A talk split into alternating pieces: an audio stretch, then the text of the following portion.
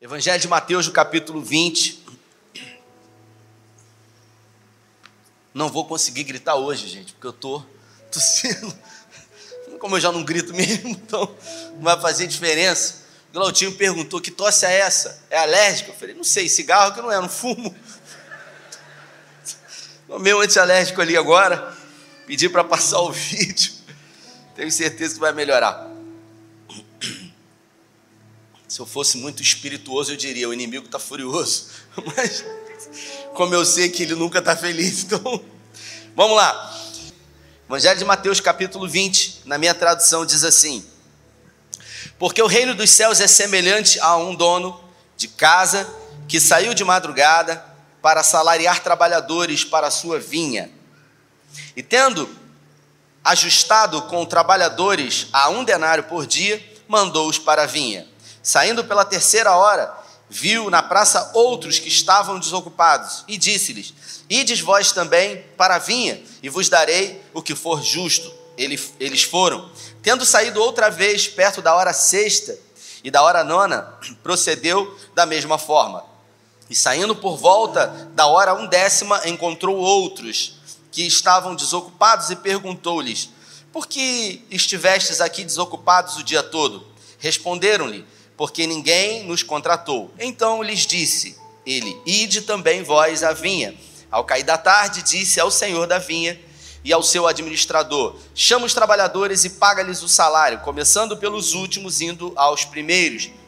Vindo os da hora undécima, recebeu cada um deles um denário. Ao chegar os primeiros, pensaram que receberiam mais, porém, também esses receberam um denário cada um. Mas tendo recebido, murmuraram contra o dono da casa, dizendo: Esses últimos trabalhadores trabalharam uma hora, contudo, os igualaste a nós, que suportamos a fadiga e o calor do dia. Mas o proprietário respondeu e disse a um deles: Amigo, o que eu faço? É, amigo, não te faço injustiça, não combinei contigo um denário. Toma o que é teu e vai-te, pois quero dar a esse o último, tanto quanto dei a ti. Porventura não me é lícito fazer o que quero com o que é meu? Ou são maus os teus olhos, porque eu sou bom? Até aqui. Se você pode, feche os seus olhos. Pai, essa é a tua palavra e pela graça pedimos que o Senhor nos conduza uh, nesse tema aqui de hoje, que tão logo ao sairmos daqui possamos, ao estar expostos à tua palavra que é poderosa, ter a nossa visão mudada sobre o teu evangelho, sobre o teu reino e sobre aquilo que o Senhor tem para as nossas vidas. Nós oramos com fé, pedindo e agradecidos em nome de Jesus. para a gente entender um pouco sobre esse contexto, Jesus, ele, uh, ele citou 42 parábolas nos evangelhos, nos três anos e meio que ele ficou aqui pela terra. Dessas 42 palavras representam aproximadamente um terço dos ensinamentos que Jesus trouxe para nós aqui é, sobre o reino de Deus e sobre diversos assuntos.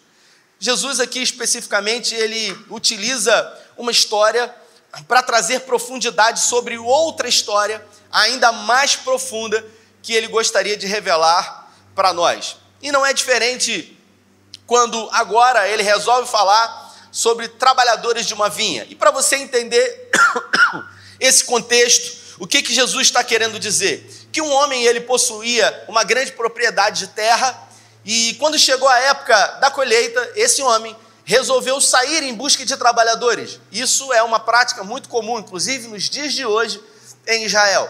E ao sair pelas praças, ele, às seis horas da manhã, encontrou um grupo de pessoas e combinou com esse grupo de pessoas que daria um denário uh, por um dia de trabalho às nove horas da manhã, saiu outra vez e buscou um outro grupo, combinando também um denário. Uh, mais uma vez saiu ao meio-dia e combinou também com esse grupo o mesmo valor. Saindo às três da tarde e às cinco horas da tarde, combinou o mesmo valor. E quando chegou às seis horas da tarde, 18 horas, ele resolveu direcionar ao seu ajudante que ele fizesse o pagamento só que ele faria o pagamento primeiro das pessoas que chegaram depois. Ou seja, as pessoas que chegaram 5 horas da tarde, 6 horas receberam um denário. E depois, pouco a pouco, todo mundo foi recebendo, até que chegou o grupo que foi contratado às seis horas da manhã e que receberam também um denário.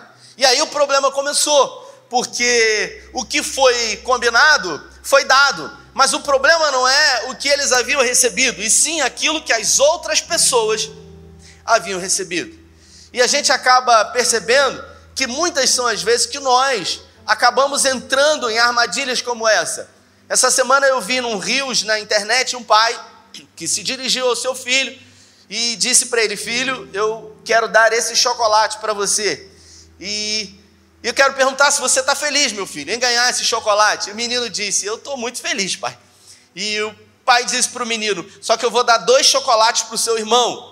Você está feliz, filho? E ele disse: Não, porque ele vai ganhar dois e eu vou ganhar um chocolate. Observe que quando é, somos colocados num nível de alguma forma de comparação, em nós nasce um senso de justiça, uma espécie de régua moral que tem dentro de cada um de nós, que de alguma forma nos coloca na posição de mais merecedores ou igual merecimento de, das pessoas que estão à nossa volta. E o sentimento uh, que se tem diante disso não é outro senão inveja. A inveja é exatamente isso. Esses homens aqui que chegaram às seis horas da manhã e que receberam um denário, ao verem os homens que chegaram às cinco da tarde recebendo um denário, sentiram um sentimento de inveja. E a inveja, diferente do que muita gente pensa, não é querer propriamente ter também aquilo que o outro tem. Por exemplo, meu amigo uh, pastor Juan está aqui na minha frente com uma camisa bonita, uma camisa polo que ele deve ter ganhado no Natal, bacana da sua filha Radassa, e essa camisa é, ficou muito bem em você. E é, qual o tamanho da camisa que você usa? É M, né? Apesar de você usar G, eu acho, né? Eu vi. Essa é M, né? Então, talvez essa camisa ficaria também muito bem em mim. É, talvez eu possa comprar é, essa camisa também. Então, de alguma forma, eu achei bonito, interessante aquilo que ele tem e eu também gostaria de ter aquilo que ele tem. Isso é inveja branca que a gente chama se é que existe inveja branca. A inveja da Bíblia aqui, que revela o coração desses homens, é a verdadeira nociva inveja, que uh, não é propriamente querer uh, ter o que o outro tem, é não querer que o outro tenha aquilo que ele tem. Ou seja, eu não quero que você ganhe a mesma coisa que eu. Por quê? Porque não é justo não é justo segundo qual métrica, segundo qual lógica, segundo qual matemática, porque aquilo que foi combinado foi realizado, mas ainda assim houve insatisfação. E Jesus está falando aqui propriamente sobre o reino de Deus. Para você entender o contexto, Pedro havia, antes desse texto, perguntado a Jesus quem seria o maior do reino dos céus. Salomé, mãe de Tiago e de João, havia indagado a Jesus, dizendo: Permita que um dos meus filhos sente à sua direita e o outro à sua esquerda. E a gente acaba percebendo que existe, de alguma forma, um desejo de uma posição, de um lugar, de uma colocação melhor, favorita, uh, no coração, inclusive dos homens que andaram com Jesus.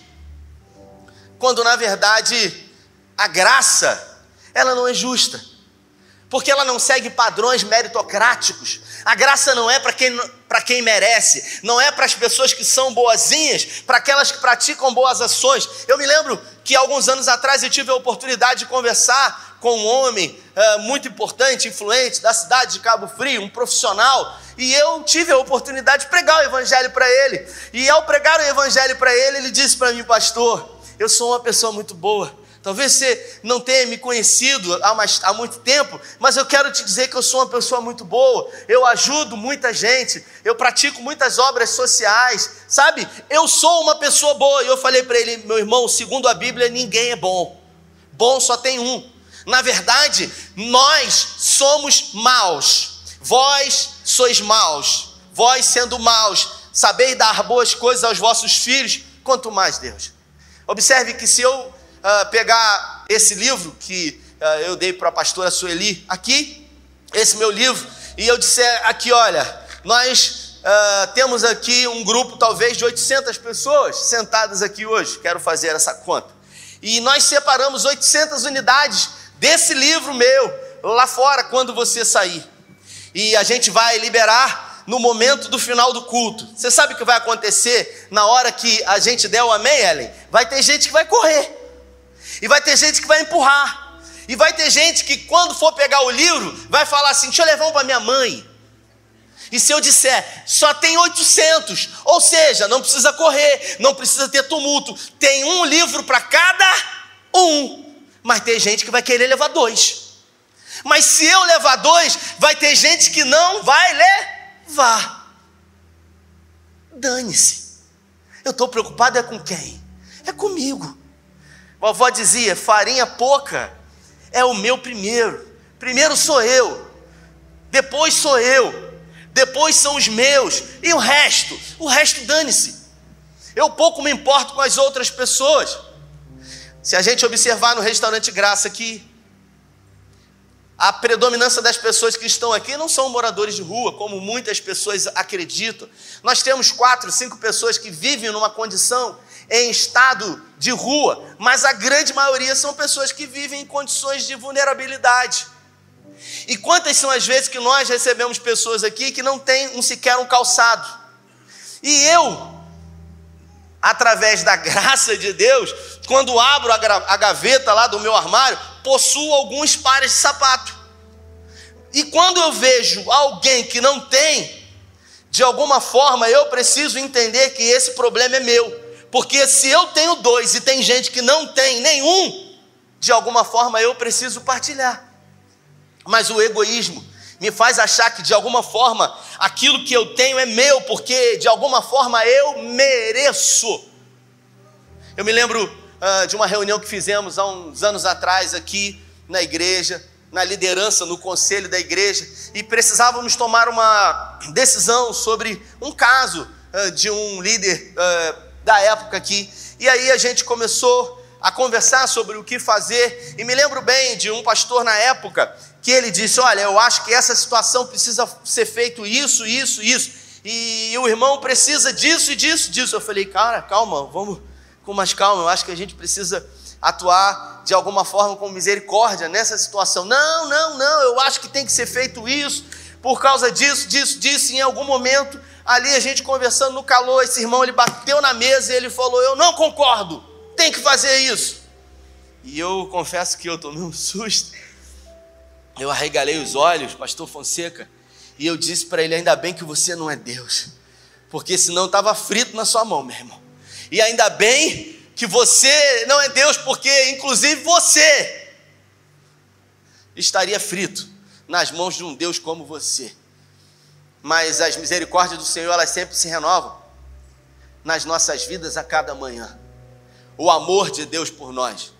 A graça, ela não é lógica, ela não segue uma métrica, ela não segue uma soma, ela não segue uma ordem natural, pelo contrário, a graça, ela não faz o menor sentido, ela ama o perdido, o ébrio, o pecador, ela ama justamente aquele que decide se afastar de Deus, a graça, ela está sempre disponível, essa graça extravagante, esse escândalo da graça, como disse o Felipe Ansa em um dos seus livros, está disponível a mim e a você.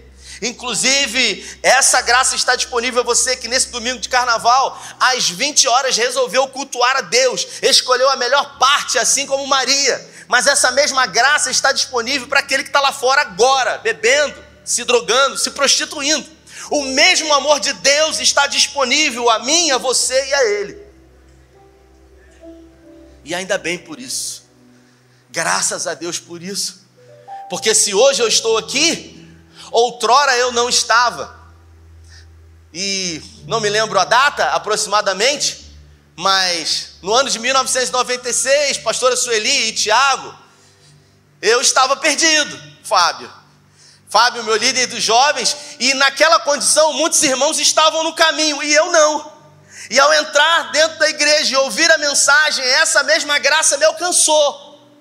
Esse mesmo amor foi colocado disponível à minha vida. E o que eu faço hoje diante disso? quando as pessoas que chegaram depois, de alguma forma, elas recebem exatamente aquilo que um dia eu recebi. Eu me coloco na posição de oposição e digo: não é justo isso. O que é justo? O que é lógico diante de Deus? Paulo, em Romanos, do capítulo 11, ele fala: ó, oh, profundidade da riqueza, parafraseando o que o profeta Isaías disse 600 anos antes de Cristo dizendo: tanto da sabedoria quanto do conhecimento de Deus, quão insondáveis são os seus juízos, está falando de Deus, quão inescrutáveis os seus caminhos. Quem compreendeu a mente do Senhor? Quem compreendeu a mente do Senhor? Quem foi o seu conselheiro? Quem primeiro deu a ele para que ele pudesse ser restituído? Porque dele, por meio dele e para ele são todas as coisas.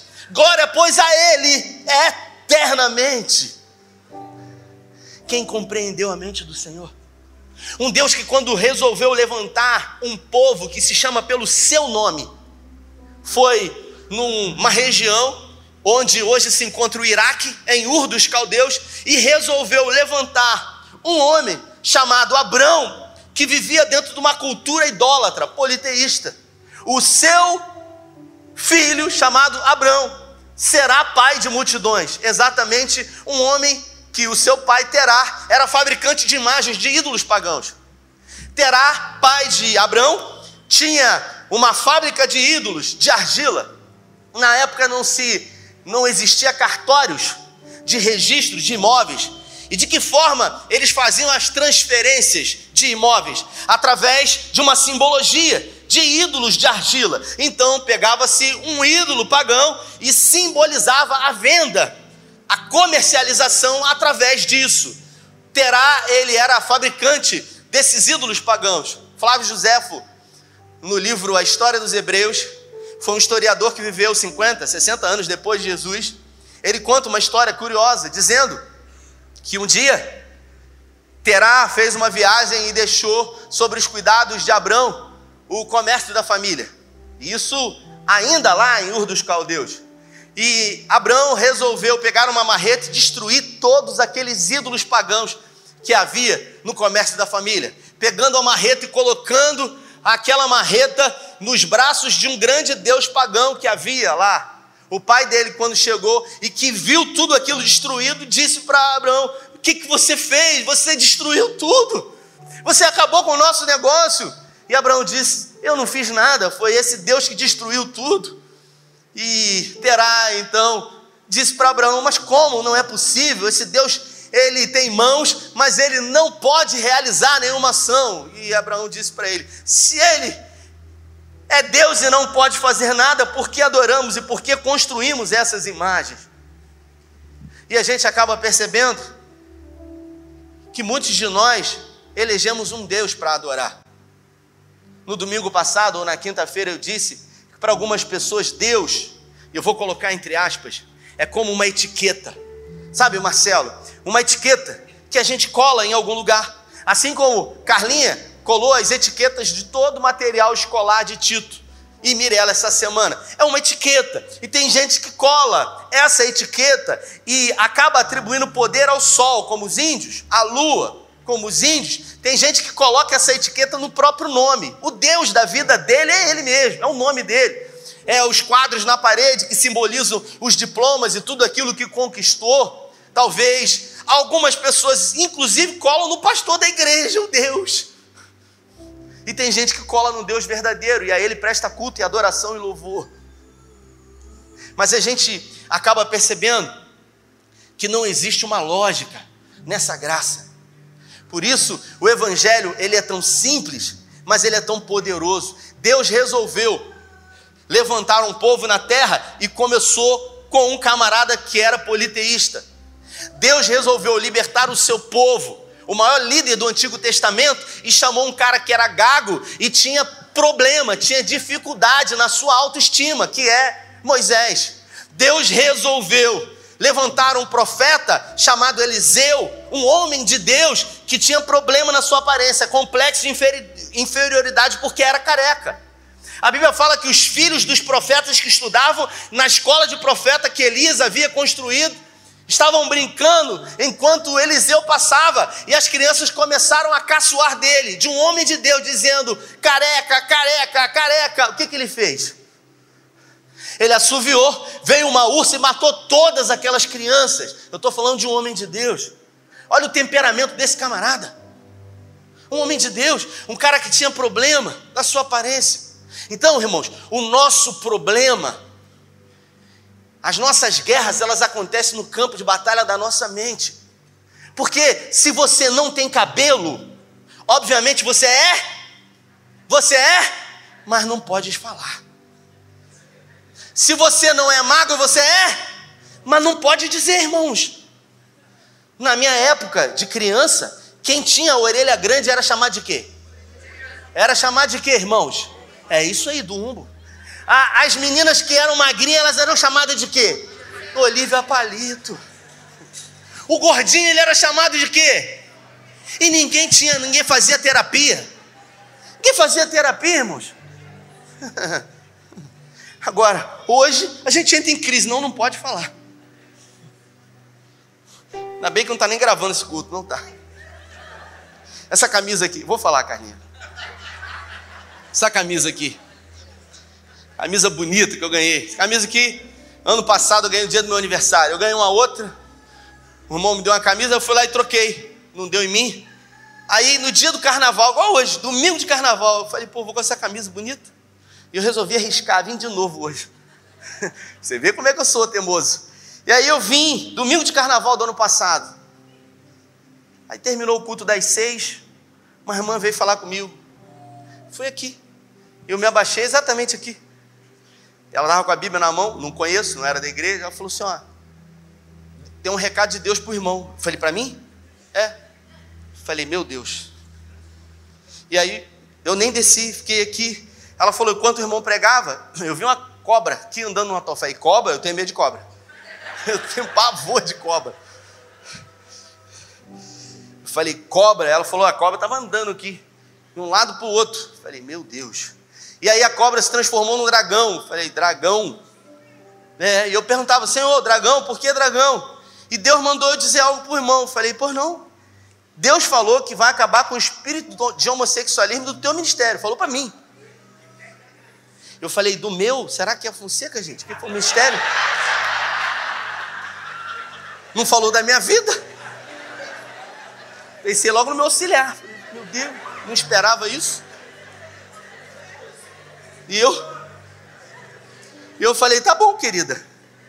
E ela falou, amém? Eu falei, não, amém não, mas. E ela falou, e, aí? Eu falei, eu que pergunto, você que está dando recado. Então tá bom. E ela foi embora. E o Glautinho veio logo em seguida. Tá precisando de alguma coisa? Eu falei, não me abraça que tem um negócio estranho aí. Agora você imagina. Agora você imagina se em algum momento eu entro em crise. Meu Deus, será? Não é possível? Observe que Satanás, ele sempre vai atuar sugestionando na nossa identidade. Porque ninguém tem o poder de roubar a sua identidade, mas você tem o poder de permitir que a sua identidade seja alterada, seja roubada. Domingo passado eu disse que Jesus, no deserto, recebeu a visita de Satanás que disse para ele: Se você é o filho de Deus, transforma. Satanás sabia que Jesus era o filho de Deus, sim ou não? Jesus sabia que ele era o filho de Deus, sim ou não? Para que a pergunta? Para gerar o que? Dúvida. Porque as dúvidas, elas de alguma forma, elas minam em nós aquilo que verdadeiramente nós somos. Se eu sou gordo e eu entendo que isso não é um problema para mim, pouco importa. Agora, se de alguma forma eu sou e eu não quero ser, eu preciso de alguma forma mudar isso. O que eu não posso, de alguma forma, é me incomodar com aquilo que está acontecendo na vida das pessoas. Mas o problema é quando, de alguma forma, aquilo que acontece na vida das pessoas, elas diretamente me atingem e me tornam fracos, porque vivemos num tempo onde a comparação, irmãos, ela nos adoece. Afinal, nós temos dentro de nós uma régua moral, uma régua moral que nos mede e que também mede as pessoas que estão à nossa volta. E quando eu olho para Flávio, eu digo: Senhor, por quê? Que o Senhor deu a ele uma voz tão afinada e o Senhor não me deu? Por que, Senhor, que o Senhor deu tantos talentos a ele? E a mim o Senhor não me deu. Observe que nós estamos sempre olhando para aquilo que é uma falta. Porque a Bíblia fala que o Espírito Santo, ele deliberou talento a todos. E você sabe qual foi a métrica que ele usou? Ele deu a cada um segundo a sua própria capacidade. Você sabia que existem talentos que Deus deu a você que talvez você desconheça? E quem sabe você está fazendo aquilo que não é um talento seu e se esforçando muito para isso e deixando o seu talento enterrado. Porque assim como nesse comissionamento para uma grande colheita, o salário aqui foi um denário mas o nosso salário, como trabalhadores da vinha, da, da vinha de Jesus, foram os talentos que o Espírito Santo já deliberou. Deus deu a mim e a você talentos para que nós pudéssemos multiplicar esses talentos em favor do reino de Deus. No livro Encontrando o Meu Propósito, eu falo que nem sempre nós, no primeiro momento, vamos identificar qual é o nosso propósito mas é natural, é claro, é óbvio que não importa o que você faça ou queira fazer, ou qual seja o propósito de Deus na sua vida, terá a ver com pessoas, terá a ver com abençoar a vida de pessoas, porque o reino de Deus tem a ver com pessoas. O reino de Deus tem a ver somente com pessoas. Mas nós entramos em crise em crise, quando de alguma forma nós vemos pessoas à nossa volta recebendo aquilo que aos nossos olhos não deveriam receber. Por que, que fulano tem eu não tenho? Tinha uma irmã do culto de manhã, 10 horas aqui, ela tem 30 mil seguidores. Eu falei, por que, que você tem 30 mil seguidores e eu tenho 5 mil? Você tem 30 mil? E de alguma forma isso mexe com a gente. E isso nos deturpa, isso tira a nossa identidade. Jesus não tinha seguidores, Jesus tinha discípulos. Jesus não fazia questão de ter pessoas a todo momento seguindo. Jesus, ele ele olhava para doze homens comuns, pecadores, coletores de impostos, e resolveu transformar esses homens em replicadores de milagres.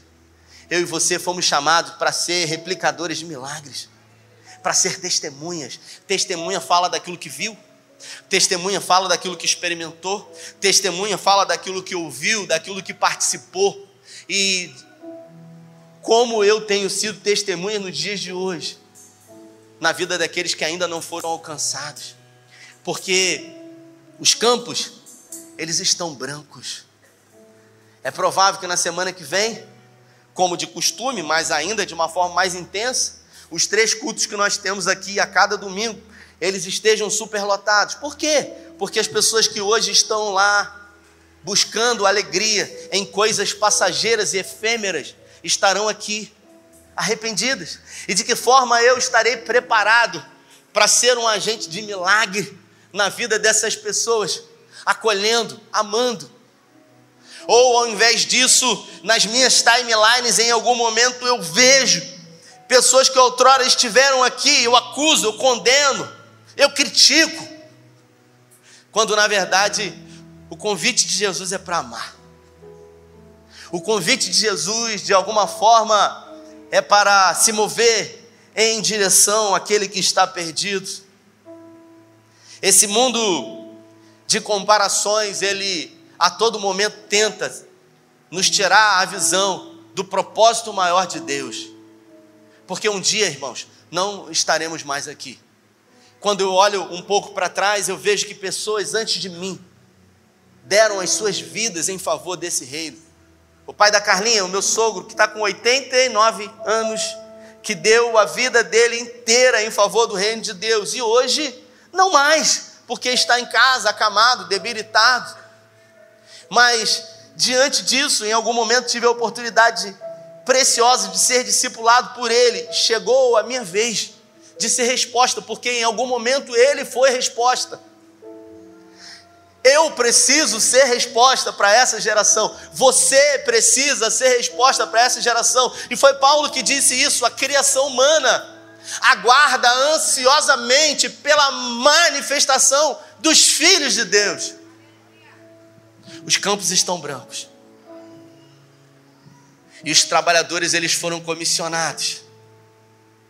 Nessa parábola, no final dela, Jesus diz que muitos foram chamados, mas poucos serão escolhidos. E não tem a ver com merecimento, não tem a ver com uma lógica natural de que forma eu tenho sido resposta. Em, na semana da virada, eu falava de manhã, Carlinha acordou três dias mais cedo de costume. Carlinha, que normalmente dorme um pouco mais do que eu, eu acordo sempre mais cedo. E Carlinha, quando eu acordei, ela já tinha arrumado a casa toda. E eu falei, minha filha, você está você tá bem? Aconteceu alguma coisa? Porque quando alguma coisa diferente acontece, a gente acha muito estranho. E ela falou, não sei, eu perdi o sono, eu acordei. E isso aconteceu um dia, aconteceu dois dias, três dias, e eu falei, meu Deus, será que é grave? E ela disse: Eu estou um pouco ansiosa, talvez pelo culto da virada, talvez por coisas que vão acontecer, e a gente acaba uh, ficando ansioso quando nós estamos diante de algo que vai nos levar para um outro ciclo, como muitos de nós geramos expectativas numa virada de ano. E muitos de nós colocamos para Deus que 2024, quantos pedidos de oração, irmãos, eu li, de pessoas que escreveram Senhor, eu quero que 2024 seja diferente. E não tem nenhum problema nisso. Não há nada de errado nisso, em querer viver um tempo novo, uma fase nova, dias novos, e as pessoas escrevem. Só que o tempo passa, o calendário vira e a gente acaba percebendo que nada muda, porque nós sempre estamos querendo que algumas coisas aconteçam do lado de fora para mudar aquilo que está do lado de dentro. E muita gente já percebeu, pastor Juan pregou um dia desse, que a gente já não tem mais 12 meses para ter uma vida nova, porque já estamos em fevereiro. E agora a gente projeta a ideia de que depois do carnaval vai ser diferente, porque para muitas pessoas agora o ano vai começar. Mas o ano já começou há muito tempo. Para as pessoas que entenderam que nós não podemos ficar esperando, porque não fomos chamados para esperar as coisas acontecerem, e sim para fazer as coisas acontecerem no nome de Jesus. E aí a gente acaba percebendo que a gente sempre terceiriza as nossas responsabilidades. A gente acaba atribuindo aos nossos fracassos desculpas, quando na verdade todos nós recebemos talentos e existe uma expectativa no seu coração. Pergunta, me ajuda a pregar. Eu estou finalizando. Pergunta para a pessoa que está do seu lado: Você tem expectativa? O que, que respondeu a Isalinha? Respondeu o quê? Tem? Você já parou para pensar que nós temos expectativa? Mas você já parou para pensar que Deus também tem expectativas ao seu respeito? Então vira para a pessoa que está do seu lado e fala: Deus tem expectativas ao seu respeito. Quando eu comecei a caminhar na fé, algumas pessoas disseram para mim, Galotim, Ei, menino, jovem, Deus tem uma grande obra na sua vida. E eu falava assim: Isso é coisa de pastor. Olha o lugar que eu estou.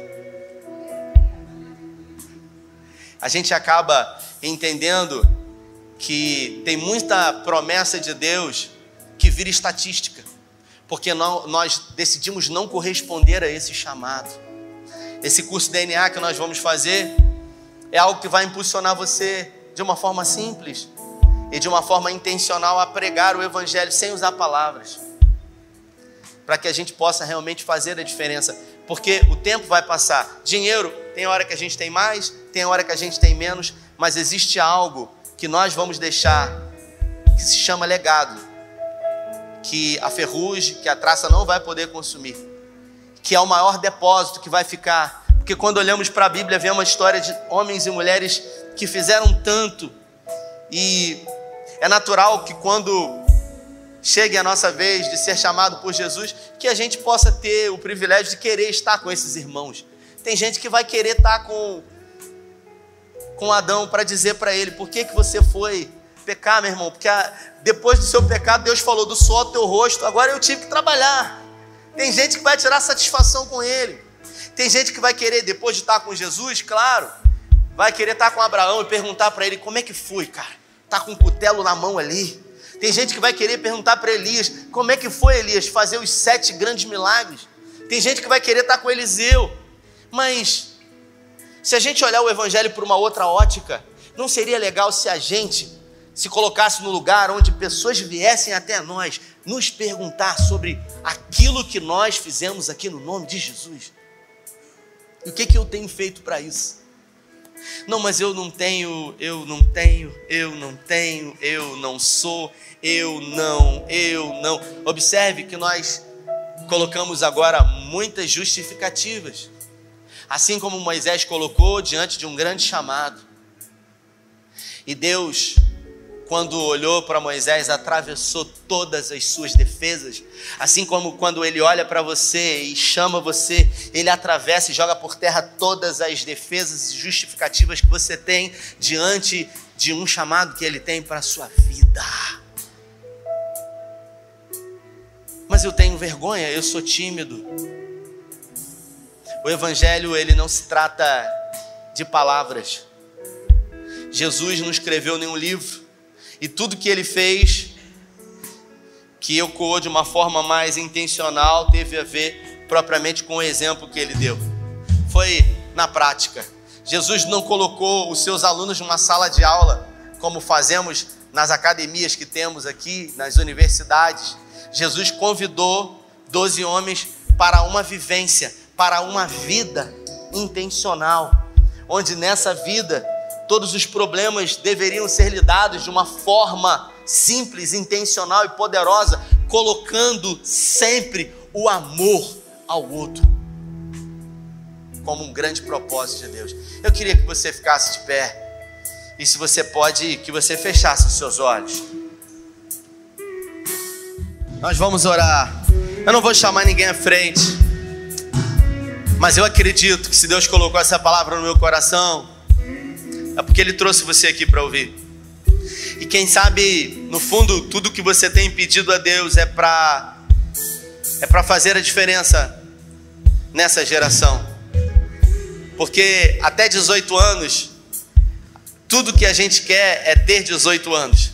Mas depois que a gente tem 18 anos, a gente pisca e a gente quer que o freio de mão puxe, porque o tempo ele parece voar. Eu fiz 45 anos, apesar de não me achar com 45. Se com 10 anos de idade me perguntasse o que eu acho de uma pessoa com 45, eu ia dizer idosa, velha.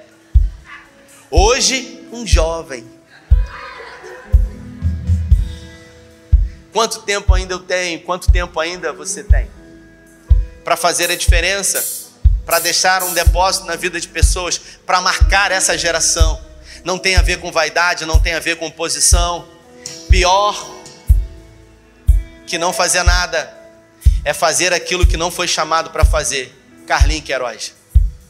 Nós fomos chamados para uma grande obra, para sermos trabalhadores de uma grande seara. E a notícia boa é que os campos eles estão brancos para uma grande colheita do reino de Deus.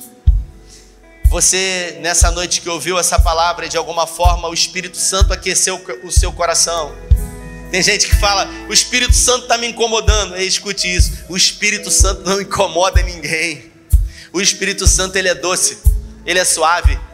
O Espírito Santo ele aquece o coração. Assim como no caminho de Emaús, os dois discípulos eles disseram: Como não o reconhecemos enquanto ele falava e o nosso coração aquecia?